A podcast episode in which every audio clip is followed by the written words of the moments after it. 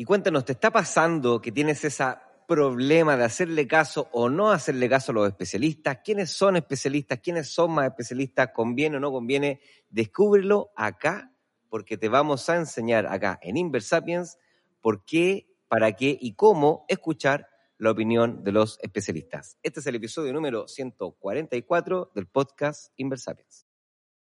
En el mundo de los inversionistas, el que más sabe sobrevive. Los inversionistas somos seres en constante transformación.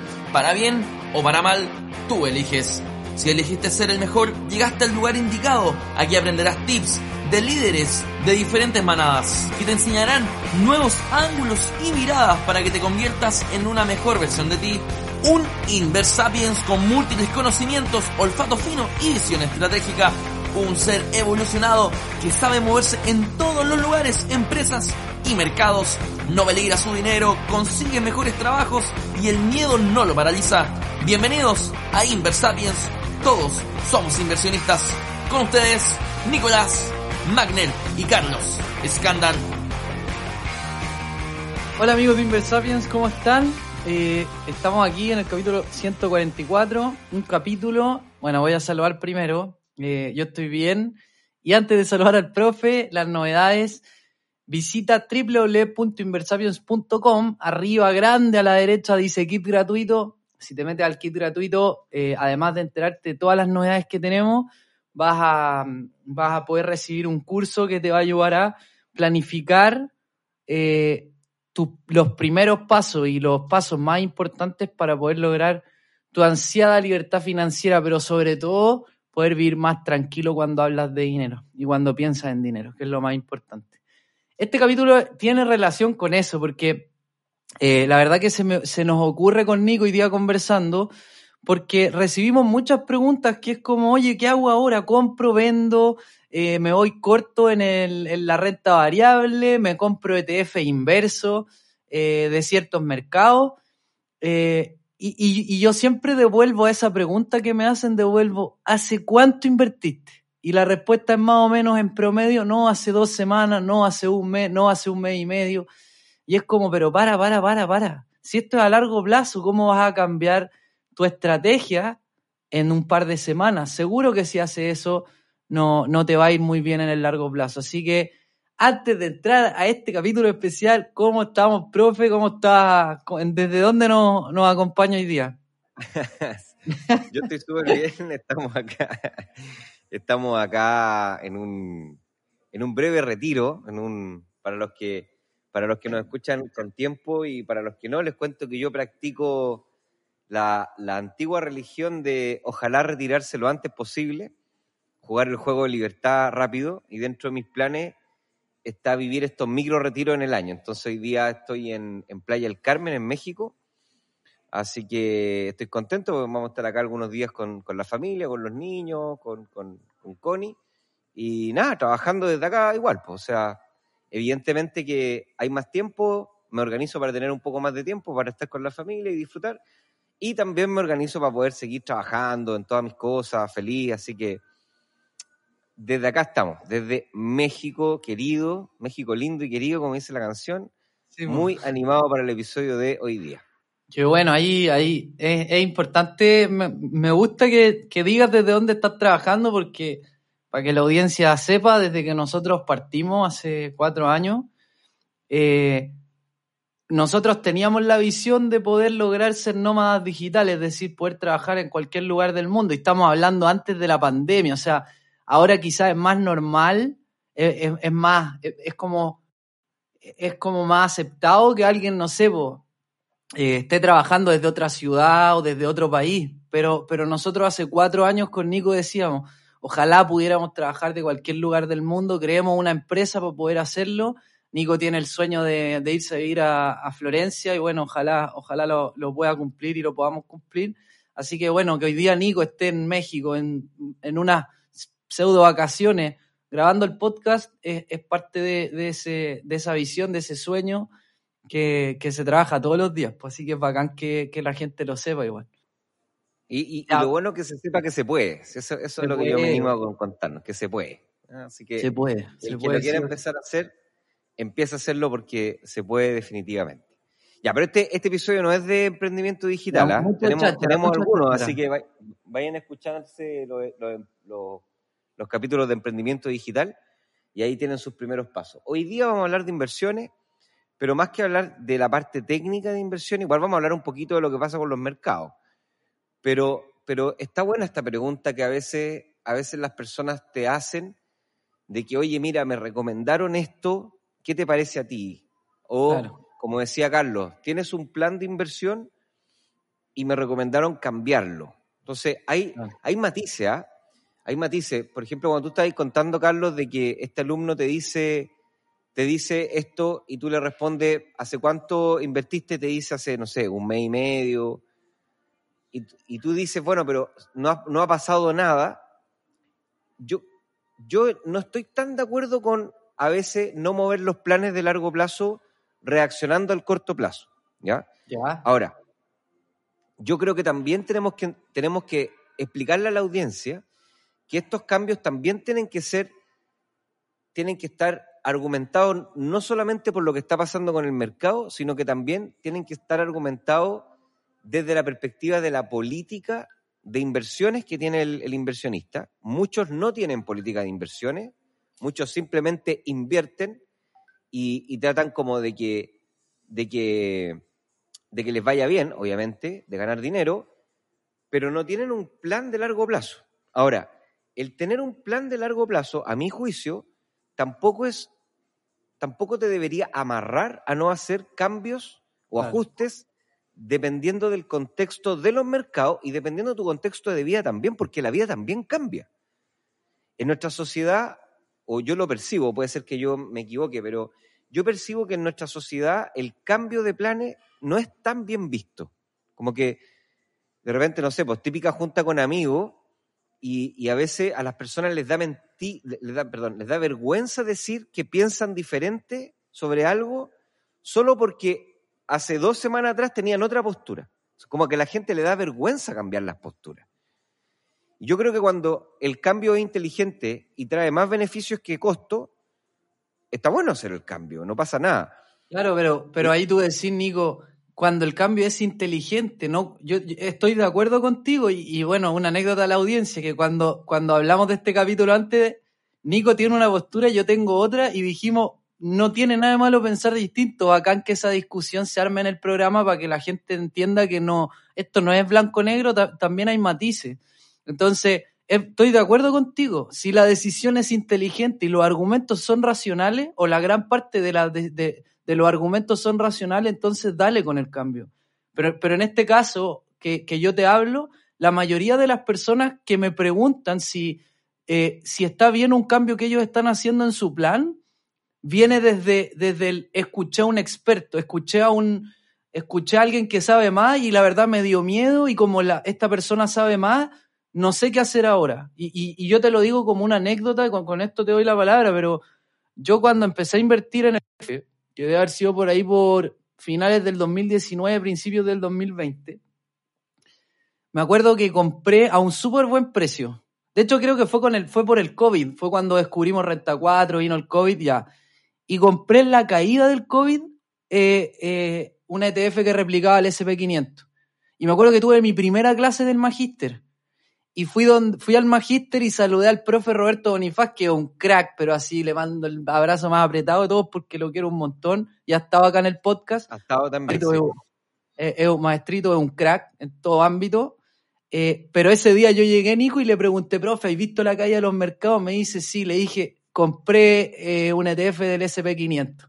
Y me dice, y me dice, y me dice, y me dice, no te lo ojí, no te lo ojí. Oye, y me dice Roberto, eh, me dice, oh, yo creo que va a seguir bajando. Yo llego a mi casa después de la clase y vendo. Y terminó siendo una decisión súper mala, porque al final no me metí de nuevo, el mercado subió y, y, y, y tomé una decisión impulsiva por seguir la opinión de un experto. Pero a la opinión del profe Roberto, que seguro tenía mucho sentido, le faltaban muchas cosas que dependían de mí. Le faltaba saber si era mi primera inversión o no, le faltaba conocer mi, mi portafolio completo, le faltaba saber si yo ya había invertido o no. le faltaba saber si yo había invertido todo mi dinero, si ese dinero era importante para mí, le faltaba saber si era esa inversión era un horizonte largo de tiempo o no, si iba a necesitar la plata ahora o en mucho tiempo. Entonces, eh, entonces es un poco a lo, a lo que quiero llegar, es que, es que la opinión del experto te puede servir. Yo también sigo expertos que les creo y los sigo, pero, pero todo va a depender, primero, como dijo Nico, si va a hacer cambios, que sean decisiones por, por, por argumentos racionales potentes. Y segundo, eh, que, estén, que estén alineados a, a, lo que, a lo que te vas transformando tú en tu vida como persona y también como inversionista. Ah, con, esto te cedo la palabra, Nico, es que nos reíamos porque pasó alguien así como haciéndome un saludo, molestando, y el Nico se enoja y pone cara, pone cara enojado y me da risa, así que ahí para los que, nos vean en YouTube, en una de esas lo, lo ven. Sí. Estoy en el hall del hotel y bueno. Em, sí, no, yo en esa parte estoy de acuerdo contigo. Yo creo que, a ver, yo no, es que esté a favor de seguir o no a expertos. Yo creo que estoy de acuerdo con, el, con, la afirmación de que no es bueno seguir expertos. O sea, así de, así de, de, franco. ¿ya? O sea, en este caso de inversión estoy hablando, ¿ya? Sí. Ahora, hay niveles y niveles. Por ejemplo, me, me pongo un ejemplo supongamos que una audiencia, que una, que, una persona que nos escuche nunca en su vida ha invertido y quiere empezar a invertir. En ese caso, yo creo que la mejor decisión es empezar a invertir y en ese caso es mejor que te administren el dinero. ¿Ya? O sea, hacerlo a través de un fondo mutuo o hacerlo a través de, de, tu, de tu fondo de pensiones, de una PB. No pasa nada con eso. Eh, es parte de es parte de, yo creo que hay más beneficios de empezar a invertir que no hacer nada porque no tengo idea y ahora me dijeron que no podía seguir experto. O sea, yo creo que eso es lo primero. Ahora, lo que nosotros promovemos es que las personas sigan mejorando, o sea, sigan evolucionando. Y eso implica y obliga, a mi entender, que todas las personas tienen que tener cierto grado de conocimiento en materia de inversión. No tienen que ser expertos, ni mucho menos, pero sí es importante que comiencen a tener educación financiera que les permita empezar progresivamente a tomar sus propias decisiones. ¿Por qué? Porque aquí es donde estoy de acuerdo con Carlos. Nunca un experto, por más experto que sea, se va a poder poner en tus zapatos 100%. Porque invertir no es solamente de rentabilidad o de riesgo, sino que también las inversiones que tienen que ver con rentabilidad y riesgo, también tiene que ver con lo que está pasando en tu vida en ese minuto. Claro. Porque el dinero es parte de nuestras vidas. El dinero puede ser un propulsor de nuestros proyectos, puede ser un propulsor de nuestra tranquilidad, puede hacernos dormir súper tranquilos en las noches, descansar y disfrutar la vida, o puede transformarse en un problema de dimensiones que no te dejen dormir bien, que empieces a tener problemas con problemas relacionales, ¿cierto? Con las personas que quieres, con las personas en tu trabajo, que tengan menos rendimiento en el trabajo y se transforma en una vida que nadie quiere vivir y que muchos lamentablemente viven porque se relacionan mal con el dinero, porque o nunca partieron o cuando partieron solamente se dejaron llevar por los expertos. Entonces, para mí, el hacerle caso a los expertos, para mí es como, es como vivir una vida demasiado fácil que finalmente se termina transformando en un problema porque nunca te permitiste evolucionar. Claro. Ahora, evolucionar implica comenzar a entender cómo funcionan los mercados y cómo funcionan las inversiones y empezar a crear una, una opinión. Y esta opinión, que un poco es, es más o menos tener una opinión respecto a lo que va a pasar con los mercados en el corto plazo y en el largo plazo, puede ser revisada escuchando a otros especialistas, pero finalmente es importante hacerse la opinión propia y de ahí entonces tener una política de inversiones y seguir esa política de inversiones y no estar cambiando las inversiones porque otra persona te metió miedo o porque escuchaste acá y bla, bla, bla, bla, bla, bla.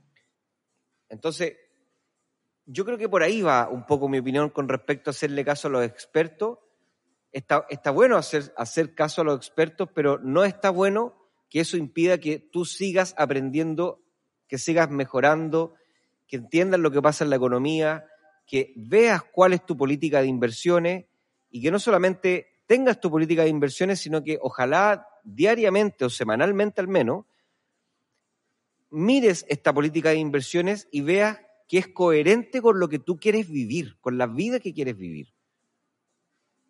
Porque lamentablemente todavía vivimos, y ahora te doy la palabra, Carlos, lamentablemente todavía vivimos en una sociedad que separa los temas de finanzas con los temas de vida. Es como, no, no, no, el dinero, las finanzas, eso es como esta aparte.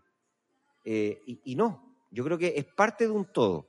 Así como, así como eh, buscamos la felicidad, o naturalmente debiésemos buscar la felicidad, parte de buscar esa felicidad, no todo, pero parte de buscar esa felicidad implica buscar una buena relación con el dinero.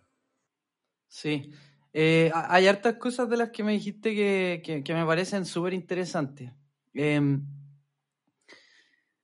me gustaría decir primero que, y esto lo hemos dicho en otros capítulos, la política es dinámica, o sea, la política de inversiones, o sea, probablemente si tú estás partiendo, estás en tus primeros pasos y creaste una política de inversiones con las recomendaciones que te hemos dado nosotros o otras personas y pudiste hacerla y escribirla en un Word, en un Excel, eh, esa política probablemente no se va a adecuar al, a ti en un par de años después de haber invertido. Porque en esos dos años, si es que decidiste gestionar tus inversiones, seguir aprendiendo, tomando cursos, leyendo libros, aprendiste cosas y, también siguiendo expertos. O sea, eh, eh, em, entonces tú, tú vas a ser otra persona. Y te lo digo por, por mi propia experiencia. Yo yo he cambiado mi política en parte, no es, no es una política completamente diferente, pero, pero sí se ajusta más al Carlos de ahora que, que, que mi propósito no es solo rentar dinero, sino que hacerme experto en inversiones. Entonces, obviamente que mi política cambia en función de lo que yo quiero. Em, eh, y otra cosa importante es que, es que es, es, como tú dijiste, Nico, o sea, a medida que nos vamos perfeccionando en este camino, eh, los errores son parte de ese perfeccionamiento. Entonces, a Iván, que es el, alumno que me preguntó esta vez, que no es el primero, pero es el que me hizo, el que me hizo como pensar en esto que estamos conversando, le mando un saludo. Em, a Iván yo le dije, mira, yo, yo creo que con lo que vaya a hacer te va a ir mal, porque él quería ahora, como, como hemos dicho, que, que la renta variable norteamericana está en una tendencia bajista y la, y la macroeconomía no acompaña tampoco, eh, y no solo lo decimos nosotros en ningún caso, eh, él quería comprar un ETF inverso. Entonces quería o quiere comprar un ETF que al comprarlo, si la bolsa norteamericana baja, él va a ganar dinero. Entonces yo le decía, ya, ok, hazlo, hazlo, te puede, te puede servir para aprender. Que, eso es súper valioso también. A veces uno cree que, ah, perdí dinero, entonces está todo mal. Si pierdes dinero, pero, pero gestionaste bien el riesgo, o sea, no pierdes todo y no pierdes tampoco una una proporción demasiado importante, perder, perder te va a ayudar mucho a aprender. Eh, entonces yo le decía ya, suponte que el mercado baja, como, como lo hay escuchado de algunos expertos, ¿ya? Si el mercado baja, ¿cuándo vayas a saber cuándo vender esos ETF inverso? Porque te va, te va a dominar la emoción de decir, no, es que esto va a seguir bajando. Entonces no te vayas a atrever a vender. Y cuando suba, o sea, cuando se pegue un rebote y vuelva a subir, yo le preguntaba, ¿y si sube y se va en contra tuyo el mercado, se va en contra de tu hipótesis, ¿cuándo vaya a vender? ¿Vaya a asumir la pérdida al 15%, al 20%, al 30%? Ahí se, mete se meten las emociones en el proceso de la toma de decisión. Entonces, un poco lo que yo le decía, dale, hazlo para aprender, pero trata de bajar el riesgo porque, porque como es, o sea, si tú compraste hace un mes, hoy día porque escuchaste a un experto, te está yendo en contra de lo que pensabas hace un mes, eso significa que le estáis poniendo demasiada emoción a tu proceso de inversión. Y eso quiere decir muy probablemente que cuando, si el mercado se va a tu favor o se va en tu contra, las emociones te van a desbordar para tomar la decisión, sea de venta o de compra. Entonces, la probabilidad de que te vaya mal es muy alta. Pero seguro que vaya a aprender. O sea, te va a servir muchísimo esa caída para aprender. O sea, yo no se la recomendé, pero tampoco, pero no soy quien para decirle a alguien a esto o no, ¿cachai? Porque yo también aprendí así, ¿cachai? Sí. sí. pero claro, sí. Bueno, ahí otro saludo Iván, que es un tremendo alumno nuestro. Claro, todo esto se origina porque, porque Iván me escribe, que muchos alumnos me escriben, ¿cierto? Y me, me van preguntando, y me mandó su cartera completa, ¿ya? De Racional. Sí. Y me dijo, quedé preocupado porque lo que se está hablando en clase, nosotros en clase, obviamente que hacemos clases de macroeconomía y vamos, entre todos, vamos, vamos ayudando a que la gente entienda lo que estamos viviendo. Entonces, quedé preocupado, me dijo, porque tengo mucha renta variable. Yo no recuerdo específicamente los porcentajes, pero tenía, no sé, 70, 80% renta variable. Claro. Entonces me dijo, ¿qué haríais tú? Y ahí yo le dije, mira, tenéis que ver la política, pero yo no sé si tendría tanto porcentaje de renta variable ahora. Y ahí, error, tal vez error mío, error de Iván, no tengo idea de no, de no entender ¿qué quiero decir yo con tanto? Claro, claro de no ponerlo tal vez, él entendió, tal vez él entendió, vende toda la cartera y, ¿cachai? Sí, pero, pero igual yo le dije, mira, estos dos yo los revisaría y le pregunté hace cuánto los compraste, más o menos cuánto, cuánto hay acumulado en ganancia o en pérdida. No recuerdo exactamente, pero creo que me dijo que, que estaba como un poquito por arriba de lo que había, había comprado, pero muy poquito. Eh, ¿Y qué más pasó? Ah, y ahí me dijo, y entonces, ¿cómo, qué, queríais con eso? Y yo le dije, bueno, depende nuevamente de tu política, y le di varias, varias opciones. Dentro de eso, obviamente, que la parte agresiva, que tiene que ver con un porcentaje de esto, lo podríais poner en algo que se comportara inverso a cómo se comporta el mercado. Ahora, yo tal vez, y ahí error mío o error de él, no tengo idea, porque no sé lo que habló contigo, estaría bueno un día que nos tomáramos algún café con Iván y, conversáramos, porque tal vez él entendió que tenía que vender todo y comprar toda una cartera inversa. Entonces, ahí es donde está efectivamente el error del especialista, porque cuando a nosotros nos preguntan, nosotros, yo, yo al menos, doy mi opinión de lo que de lo que veo en el mercado y les digo exactamente lo que yo hago con mis inversiones. no, les digo, no les digo cosas que no hago. Claro, y no, te ponía, y, no te ponía en el caso de ellos porque a veces te pueden preguntar muchas personas o a veces simplemente no se te ocurre preguntarles. Te, te estoy inventando. Y pueden haber expertos, Nico, que, por ejemplo, hagan un live para miles de personas y ellos pueden dar una opinión general, pero ni, es imposible que esa opinión se adapte a las 2.000 personas que lo están viendo. Por otro lado, a mí cuando me preguntan, yo respondo, yo, yo respondo siempre con preguntas. Me dicen, oye, ¿qué me recomendáis ahora? Yo, yo, le, yo le pregunto cosas porque no puedo recomendarle pensando en sus zapatos si, si no conozco quién es. un poco lo que, lo que nos pasó en la semana ETF, que cuando hablamos, cuando en la tercera clase vimos mercado y vimos que el SP que el SP500, la bolsa norteamericana, está con una tendencia bajista y todos empiezan, ah, pero es que entonces hay que vender, pero es que, es que para mí, y, con todo lo que hemos enseñado, Nico, a lo largo de, los capítulos, para mí el riesgo, para mí es muy riesgoso, escucha lo que voy a decir porque va a ser medio enredado, para mí es muy riesgoso gestionar el riesgo con gestión activa, es decir, comprando y vendiendo, comprando y vendiendo, comprando y vendiendo. Para mí eso es súper riesgoso. Para mí, para mí, gestionar el riesgo es con diversificación. Entonces, esto es para mí, Nico, o sea, y, yo sé que, para que la gente entienda, Nico tiene una, Nico tiene una gestión de sus inversiones mucho más activa que la mía. Nico, Nico hace poco compró muchas acciones en Racional aprovechando que la comisión es baja. Se metió ahí, buscó el price to earning, vio las que estaban bajas de cierta industria y compró harta. Yo no hago eso, yo, yo tengo una gestión diferente a la del Nico. Y el Nico le acomoda, nunca hemos medido resultados, eh, a ver si a Nico le ha ido mejor que a mí o no. Tampoco creo que sea relevante, pero, pero, pero un poco eh, la, la, gestión de Nico y mía es distinta y seguro que la gestión de algún experto que tú estás escuchando puede ser distinta también. Entonces, acá el consejo es, primero, pon en perspectiva lo que estáis escuchando. Sea que te lo diga el Nico, yo, el experto más experto de Estados Unidos, de España, ponlo en perspectiva desde lo que, desde lo que tú estás viviendo. Y segundo, y esto es mi opinión personal, si quieres gestionar el riesgo, dado que eres un inversionista de largo plazo, de largo aliento, ¿ya? De años de inversión, la gestión del riesgo en ese sentido para mí se hace a través de la diversificación, no de la gestión activa comprando y vendiendo, comprando y vendiendo, que también puede ser una opción.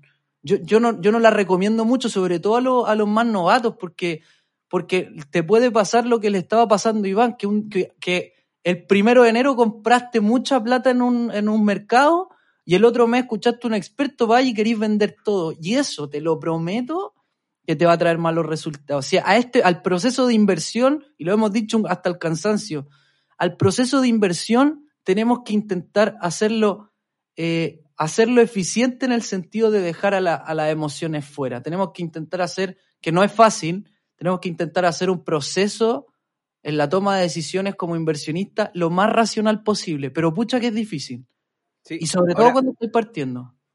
Dale Sí, nomás. Ahora, un poco completando más la historia, es que también, eh, y, y le pasó mucho a muchos alumnos de ETF, que, que ETF es un instrumento mm, que, tiene, su, tiene sus características, ¿ya? no es masivo, ¿ya? no es algo que, pe- pese a que es muy fácil de, operar, eh, mucha gente lo desconoce incluso. Entonces, yo creo que a muchos estudiantes se están enfrentando a decisiones que tomaron así en forma impulsiva, se están enfrentando ahora a, hacerlo con herramientas y desde esa perspectiva yo creo que está súper bueno lo, Ah, que, lo que hace Iván, No lo había de pensado. decir, oye, ya, oye, ¿sabes qué? Ya, listo. La primera, la primera compra fue impulsiva, no importa, y ahora lo voy a hacer ¿Cachai? Lo voy a hacer bueno, ordenado. Yo me voy, a, me voy a encargar de hablar con Iván después de este episodio. De hecho, lo voy a llamar. ¿ah?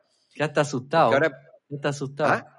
Ya está asustado. Sí, por- no, claro, porque. Y, y lo segundo que quiero decir, y qué bueno que Iván lo hace, es que igual es bueno que él contraste con otro especialista. Porque fíjate que me pregunta a mí, yo le digo las cosas, le- todo esto la diversificación se lo dije, todas estas cosas. Le di varias opciones, mira, carteras más, más agresivas, carteras más conservadoras, etcétera. Pero aún así está bueno porque va y te pregunta a ti. Sí. Y yo, le dije todo, yo le dije- y yo le dije todo lo contrario, así Igual, que, ¿no? Sí, y yo le digo, yo le dije todo lo contrario, así que debe haber quedado como en el limbo, así. Ahí debe estar, claro. Ahí debe estar todavía. No, pero, pero sí, pues sí está bueno, si al final ni Nico, ni yo, ni ningún experto, sin, sin, sin decir que nosotros somos expertos en ningún caso, eh, tiene, tiene la bolita de cristal de saber lo que va a pasar. Yo creo que hasta, hasta, el, hasta el analista de los mercados con más experiencia en el mundo, incluyendo a, los, a Warren Buffett y a Ray Dalio, o sea, ellos también se han equivocado y seguro que se van a seguir equivocando. Lo, lo- lo Claro. que yo, lo que yo he aprendido, Nico, en, en- en la- en los errores que he tenido, que han sido varios, es que tengo que mejorar el proceso de la toma de decisión y en general dejar afuera la- la- las emociones. Cada vez que yo tomo decisiones con emociones en las inversiones, que yo soy súper emocional, me va mal, me va mal. Y, y, y, y- y es impresionante cómo ser consciente en mí, en desde mi punto de vista, ser consciente de que soy una persona emocional, que cuando involucra las emociones en las inversiones le va mal, es impresionante cómo he dejado afuera las emociones. No a un punto de erradicarlas porque es muy difícil, pero yo hoy día hago trading y lo hago tan tranquilo, pero tan tranquilo poniendo los stop loss con todo lo que he aprendido, porque al final, mientras más aprendo, más tranquilo me siento de las decisiones que voy tomando. Entonces, yo creo que es, ese, ese es el objetivo, o sea, ese sería el objetivo que yo le, un- transmitiría a la sí. gente. ¿Cachai? Hay un, hay un, sí, sí, mira, me, me, aco- me hiciste acordar un ejemplo muy bonito en clase, que no lo he dicho en el podcast, pero podríamos sacarlo a tono. Es es súper importante cuando estamos aprendiendo a invertir, y, aquí creo que me, puede ser que me desvíe un poco del central del episodio, que es el tema Vale. de que le hago o no le hago caso a los expertos, pero yo diría que en el caso de las inversiones que son importantes, to- todas las inversiones son importantes, ¿cierto? No hay ninguna que no sea importante, pero, pero también es cierto que siempre hay algún fondo, hay un poco de, de dinero que tienen las personas que están un poquito más disponibles para, para perder o tomar un poco más de riesgo a cambio de aprender, ¿sí? Y a cambio de, de hacerlo cada vez mejor. Claro. Entonces, ¿qué es lo que pasa? Que si tú, imaginemos tu portafolio el 100% de tu dinero, ya que es tu portafolio. Ya. Siempre es bueno, siempre es bueno que el 80% o el 90% de ese portafolio esté bajo administración o si tú ya tienes un proceso y tienes una política y ya tienes experiencia haciéndolo, está perfecto, lo puedes hacer tú. Y siempre es bueno que otro pedacito del portafolio esté ayudándote a aprender cómo se hacen las cosas, pero es súper importante que ese pedacito del portafolio, tú reconozcas que este portafolio tú lo estás poniendo ahí para poder aprender cómo funciona, cómo se hace, eh, y que obviamente no quieres perderlo, pero, pero bueno, también si lo pierdes tampoco es una, es una gran pérdida. Y eso te permite también empezar a hacerlo y a conocer tus emociones. Esto es como cuando, imagínate Carlos que yo pongo un tablón, ¿ya? una tabla, y la pongo arriba de dos sillas. ¿Ya? Y te digo, y te digo, mira, tenéis que cruzar este tablón, imagínate un tablón de dos metros, tenéis que cruzar este tablón sin caerte. Entonces, cualquier persona con un mínimo de equilibrio podría cruzar ese tablón, estoy hablando de un tablón de ancho de 20 centímetros, que está de dos metros de largo, que está parado en dos sillas, que es menos de un metro de altura. Y tú entonces tú podéis practicar. Y podéis practicar varias veces, pasando de un lado a otro, y vais mejorando tu equilibrio, vais mejorando tu técnica, etc. Claro. Pero ¿qué pasaría si es que se te ocurre partir poniendo el mismo tablón entre dos edificios de 20, pes- de 20 pisos? Claro. ¿Cachai? Que el mismo tablón, mismas dimensiones, pero la perspectiva es completamente distinta, porque si te caís del tablón que está en dos sillas, no te pasa nada. Te volví a parar. Pero si te llegáis a caer del tablón que está entre dos edificios de 20 pisos, te morís. No vaya a perder todo, claro. Entonces, eso, ese es un poco el vértigo que las personas sienten al comenzar, que muchas veces ponen dinero y lo ponen en una situación de carencia, o sea, tienen un desorden financiero, tienen poco dinero para reaccionar, no han sido ordenados, no tienen hábitos de ahorro y por tanto no tienen ese poquito para poder apartar, para poder practicar en un tablón que tenga una altura que no pase nada si me caigo, Claro. me vuelvo a parar. Claro. ¿Te fijáis? Sí. Entonces, yo creo que un poco, a- tal vez a, los, a los que están partiendo, les hace falta escuchar este episodio y decir, bueno, tal vez mi prioridad, antes de ponerme a, hacer inversiones extravagantes, lo que debería hacer es ver cómo puedo ahorrar más, juntar un- una cantidad de dinero que nosotros siempre llamamos con mucho cariño el portafolio de seguridad, que es dinero que te va a permitir reaccionar entre 3 y 6 meses. Si es que no tuvieras ingreso, con ese dinero tú podrías vivir y, ese dinero debiese estar administrado. Eh, porque si bien es cierto, tenéis que pagar comisiones, no nos gusta, pero como no lo sé hacer, no lo voy a poner en riesgo para cometer el error y perderlo, porque ahí esa pérdida me va a doler y no solamente me va a doler, sino que probablemente me va a traumar y me va a alejar del objetivo. Claro.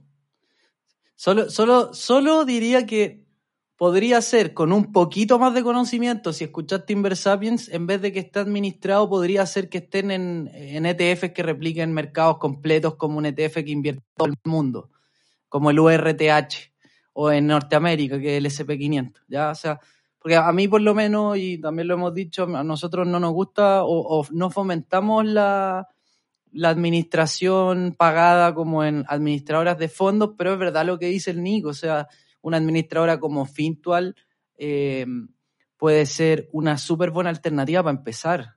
En, ningún caso yo la recomendaría para hacer todas las inversiones de tu vida porque te vaya a perder lo más lindo de, este proceso que es, es aprender. Ahora quizás no queréis ser como yo que quiero ser un experto en esto, pero, pero seguro que aprender de inversiones versus dejarla ahí, que alguien te la administre, eh, te, te, va a convertir en una mejor versión de ti. Es siempre bueno saber un poquito de economía, saber un poquito de, de finanzas e inversiones para la vida. No solamente es bueno, no solamente, o sea, nadie está pretendiendo, nuevamente repito, que a la gente se quiera transformar en expertos, en fin. Ojalá se quieran transformar en expertos, pero si no, si no, tampoco es el caso, pero es importante saber de economía y de finanzas porque es el lenguaje de la sociedad en donde nos tocó vivir, en la era que nos tocó vivir. Si no hubiese tocado vivir en la era de la selva, eh, tal vez las leyes de ese mundo implicaban, no sé, saber cazar, saber de botánica para no comerse una planta y morirte, saber rastrear huellas para poder cazar un animal y no morirte de hambre. Claro. ¿Cachai? Pero en la sociedad que vivimos ahora, en la que nos tocó vivir, para mí es imperdonable no saber finanzas y economía porque es Claro. el lenguaje que te permite vivir bien. Hay otras cosas que yo agregaría, pero al menos economía y finanzas a un nivel básico es importante. Ahora, yo no sé si la mejor forma sea comprarse un, un- un- un ETF que replique un mercado, aunque sea global, porque también hay situaciones en los mercados en donde caen todos los mercados correlacionados, sincronizados, y efectivamente esa caída después cuesta mucho recuperarla. Entonces yo ahí también empatizo con Iván, en donde dice, profe, los mercados, usted dice que los mercados se van a caer. Y yo digo, no, no, no es que, no él, no, él no me dijo eso ya, pero algunos me han dicho eso. Digo, yo no es que estoy esté diciendo, vaticinando que los mercados se van a caer, sino que lo que estoy diciendo es que la, lo que estamos mirando, las señales que estamos mirando los expertos en, el- en los mercados bursátiles, es que es razonable pensar en un ajuste que sea rela- re- relativamente importante, al menos de dos dígitos. Claro. Entonces, desde esa perspectiva, si yo tuviera 100 dólares, yo preferiría poner esos 100 dólares en, en un producto que se comportara mejor que otros productos. Y ahí es cierto que si tú te vas a, replicar un mercado de renta variable, efectivamente te estáis poniendo en un lugar que ahora es un lugar que a mi juicio es un poco riesgoso. Yo no lo Bueno, haría, pero- no lo estoy Pero, haciendo. en- pero es que en ese sentido no es, no, es, no es recomendar a una administradora, es recomendar un fondo que esté bien diversificado Sí, entre puede renta ser una variable y eso, te iba a decir. Eso te iba O a sea, decir. Porque hoy día Fintual, los, los dos fondos más importantes son de renta variable, entonces en ese mismo sentido también caerían mucho si caen los mercados. Eh, Eso te Si iba decir. invertía, en un, si invertía en un fondo mutuo del BCI que invierte en Estados Unidos, va a caer igual. Entonces, claro, para lo que tú dices, dado el momento actual, para partir, podría ser bueno tener un fondo mutuo que inviertan como una, un fondo C de la cuenta 2, podría ser Exacto. un eso. fondo moderado. Pero, pero, pero, pero yo igual creo, o sea, de de hecho, yo creo que nunca no nos vamos a poner de acuerdo nunca en este capítulo, pero para mí, para partir, cuando, si no estáis poniendo, o sea, yo no estoy hablando del inversionista que está partiendo a los 50 años, que podría ser, y tiene 100 mil dólares para invertir y quiere comprar los 100 mil dólares ahora en este momento. No, claro, ahí esa persona estaría, estaría arriesgando muchísimo si compra un ETF que invierte en solo en acciones. Porque justo le pudo haber tocado el, momento, el peor momento para invertir. Ahora bien, yo estoy pensando como, y quizás me equivoco en interpretar que la audiencia, el promedio de la audiencia sean como inversionistas que están dando sus primeros pasos y que en ningún caso tienen todo el dinero que van a acumular durante su vida y que probablemente hoy día tienen un monto importante que lo van a invertir, pero también van a seguir invirtiendo en el tiempo. Entonces, en, a ese, a ese, para ser más, más claro, yo me refiero a ese perfil al que le recomiendo y le digo, oye, puede ser un fondo mutuo de renta variable para partir, aunque puede ser que al principio te vaya mal, pero estás pensando en el largo plazo. Pero también puede ser un ETF, un ETF de renta variable, o también puede ser un ETF que, que tenga una distribución entre renta fija y, y- y renta variable.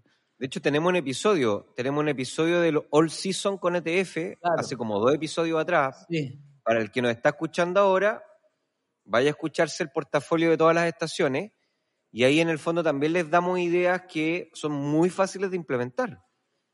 claro. Para partir, yo creo que para partir eso está mucho mejor que, que ir a un fondo mutuo o que, o que invertir Sí, en ETF. de todas maneras. Partir Y con en el, el fondo eso es lo que pasó con extraordinario. Y eso es lo que pasó con Iván en el fondo, porque no es que Iván quería vender todas sus inversiones para irse en un ETF inverso, sino que él tenía cierta cantidad, varios tenía, no sé, como siete ETF, y entonces él lo que está revisando y tratando de implementar es mover algunos sin perder la condición de diversificación, mover algunos a otro tipo de activos que se podrían comportar un poco mejor frente a un evento de mercado eh, en el futuro. Claro. Yo creo, yo creo que en resumen, en resumen, em, es, yo te diría que, ¿qué me queda como de aprendizaje de este episodio? Creo que es definitivamente súper importante que las personas aprendan economía y finanzas. No para que sean expertos, pero sí para que entiendan y se puedan hacer una opinión propia. Sí. Lo otro que también creo que es muy importante es que todas las personas deberían tener una política de inversión. Eh, tener, en el fondo, tiene que ver con un poco de planificación personal. Tal vez deberíamos promover que las personas, además de hacer un plan de, un plan de año, este típico plan anual que hacemos cuando Sí. se está terminando el año, ¿cierto? Y nos ponemos los objetivos y vemos las cosas que son importantes, etcétera. Podríamos También yo creo hacer que un plan de ¿Cómo? política anual, como un plan de revisión de política anual. también deberíamos Podría empezar a bueno. promover un poli- un- un- una revisión de la política de inversiones, dado tu, tu entorno de vida, tu, tu contexto de vida, porque también tú estás, yo estoy súper de acuerdo contigo, pueden pasarte cosas en la vida que te hagan querer cosas distintas. O que cosas que, al que tal vez antes no eran importantes para ti, ahora son súper importantes. Entonces, la política tiene que adaptarse a eso. Entonces, si combinamos un conocimiento básico de economía y finanzas con una política de inversiones revisada y Dinámica, que pueda cambiar. dinámica y, y articulada con las cosas que son importantes para ti, yo te diría que lo- de a poco vas a dejar de necesitar escuchar expertos para saber lo que tienes que hacer y de a poco vas a empezar a tener la seguridad y el aplome de tomar una decisión sin tener que preguntar demasiado o sin tener que cambiar producto de que alguien te dijo eh, una u otra cosa. Nico, ¿sabéis qué? Yo te encuentro toda la razón porque a- yo, a- yo siento que a mí me pasó eso. O sea, cuando yo escuché al profe Roberto decir que yo vendiera, yo me acuerdo que fui así como, como no, no puede ser, como compré, como compré, me va a ir mal, y vendí. Y, asumí una pérdida, como en dos días, asumí una pérdida como de un 5%. El mercado rebotó y me perdí una subida importante. Entonces, eh, hoy día yo, como, es, como te gusta decir a ti, soy, soy mucho más antifrágil a lo que escucho. Aparte que ya como me he formado más, tengo una buena capacidad a mi juicio de poder, de poder declarar quién, a quién escucho y a quién no. O sea, a quién yo declaro que no, este, no me gusta su estilo de inversión, o creo que no sabe tanto, o, simplemente, eh, eh, como, como te decía, el tipo de inversión puede ser un gran inversionista, pero un inversionista a corto plazo. Entonces, como yo me he formado, puedo, puedo mirando definir quién, a quién sigo y a quién no. Pero en ningún caso a quién sigo me va a definir lo que voy a hacer. Lo voy a tomar como lo que es, como una recomendación. eh, y, y- voy a definir lo que hago según mi política y según lo que he aprendido. Ahora bien, ¿cuál es la diferencia? Que hoy día los mercados están súper turbulentos. Eh, gran parte yo la tengo en criptomonedas, que eso, eso se ha desplomado harto de, máximo. Y yo no, estoy, no, no he, dejado de estar en ningún, en ningún caso, eh, no, he, no he dejado de estar tranquilo. No he dejado de estar confiado en mi, en mi, en mi horizonte, en lo que yo creo, en, en, en- ¿cachai? Entonces. Eso tiene un valor, un valor súper importante, que es lo que, que es lo que yo le, me gustaría dejarle a la audiencia y que está alineado con lo que dijiste tú. Eh, fórmate, vive el camino, o sea, te lo prometo. Podía elegir la administración y, y yo no te voy a juzgar y, y no pasa nada y podéis seguir escuchando el podcast y seguro vaya a sacar alguna idea interesante. Pero nosotros de verdad, y yo, y yo te lo digo en serio, yo te recomiendo, gestiona tú tus inversiones, haz lo que dijo el profe, parte con una parte, un 80, un 90%, eh, podría ser en la cuenta 2, podría, en un fondo conservador, o podría ser en- con ETF, armar un portafolio como el Seasons, y con un 10% parte con, parte con, oye, ya es que mira, esta acción me interesa, la voy a comprar y la voy a, la voy a intentar vender de acá a dos meses. Porque eso, te, seguro, yo te, yo te aseguro, lo más probable es que perdáis plata haciendo eso, pero te vas a aprender a gestionar, a dominar. Y eso tiene un valor súper importante, sobre todo pensando que somos inversionistas de largo aliento. Somos, acá somos inversionistas de años. Entonces, por lo mismo, Mientras más aprendamos hoy, en, en varios años eso se va, se va a ver reflejado seguro que también en rentabilidad. Oye, Carlos, un poco para terminar, no quiero desaprovechar la oportunidad que estáis tú, que tú sabéis mucho de esto, pero ¿qué tendría que tener una buena política de inversiones? Para, para los que nos están escuchando, ya dijimos la importancia, etcétera. Entonces, ¿cuáles serían los, los, los tres, las tres cosas mínimas que debiese tener o las cinco cosas que debiese tener? ¿Cómo partir? ¿Cómo lo harías tú? Sí. Yo, yo parto desde el objetivo mío. Por ejemplo, yo tengo, tengo como tres objetivos. El primer objetivo es la libertad financiera, que es, y después viene el plazo. O sea, objetivo libertad financiera, 20 años de plazo. Entonces tengo un objetivo y tengo un plazo. Por otro lado, tengo otro objetivo que es aprender de finanzas e inversiones. O sea, ser experto en finanzas e inversiones. Y el objetivo de ese es cinco años. ¿Cachai? Eh, voy, a ir con estos dos para hacer la diferencia. Después viene el tipo de gestión.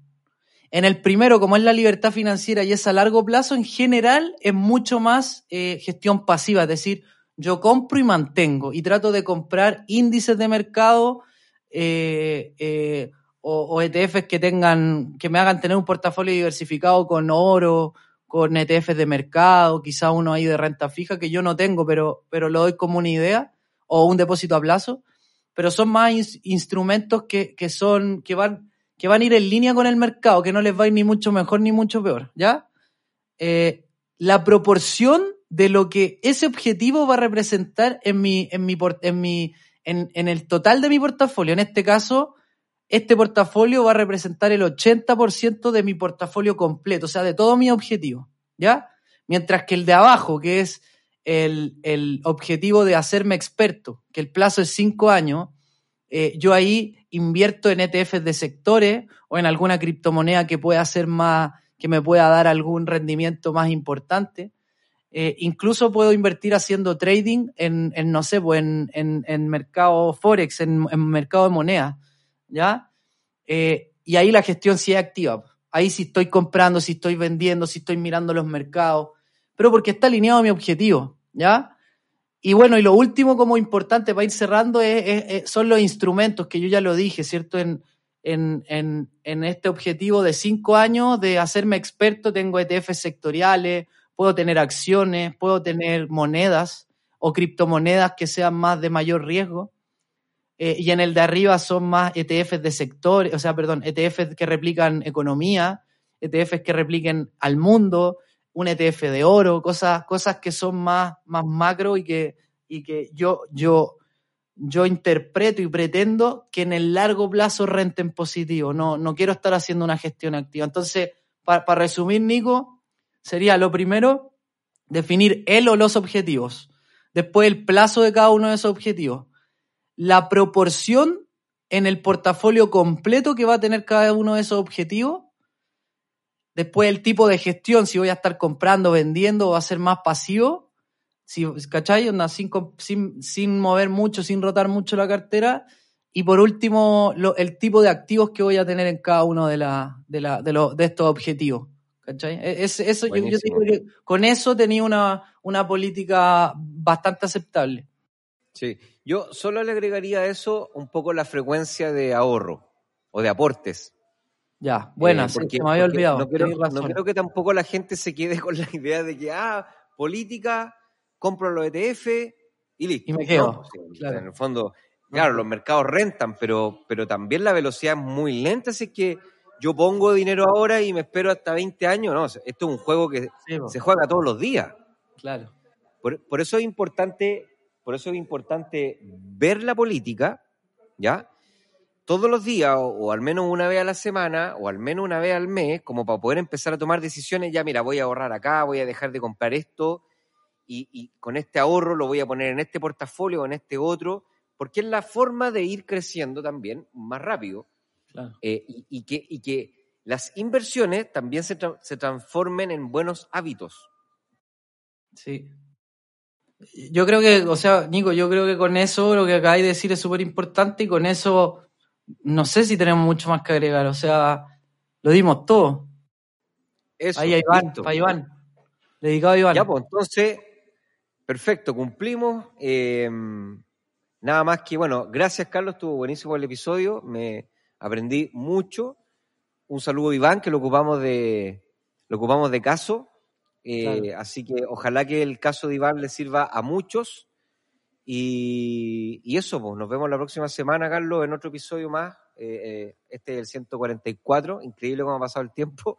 Así que tú te despides. Nada, un, un gran abrazo ahí a la tribu, que nos siga ayudando a compartir el contenido con sus seres queridos, con la gente que crean que esto le puede servir, eh, que nos ponga las cinco estrellas en iTunes, que nos sigan todas las redes sociales y, nada, que, gracias por ser parte de la tribu que, está creciendo y que, está agarrando vuelo y, yo estoy seguro que le estamos, impactando positivamente a muchas personas y también como a muchas personas están creciendo y se están convirtiendo en inversionistas, eso impacta positivamente a la sociedad, seguro. Listo. Sin más ni Chao. más, nos vemos en otro episodio de este podcast llamado Inversapiens. Chao. Esperamos que este episodio te haya entregado el conocimiento para estar un paso más cerca de ser una mejor versión de ti. No te olvides compartir, comentar, déjanos tu valoración y ayúdanos a conectar con más inversionistas. Un gran abrazo y nos escuchamos la próxima semana en un nuevo capítulo. Pasa a la acción, aplica lo que aprendiste y conviértete en un Inversapiens.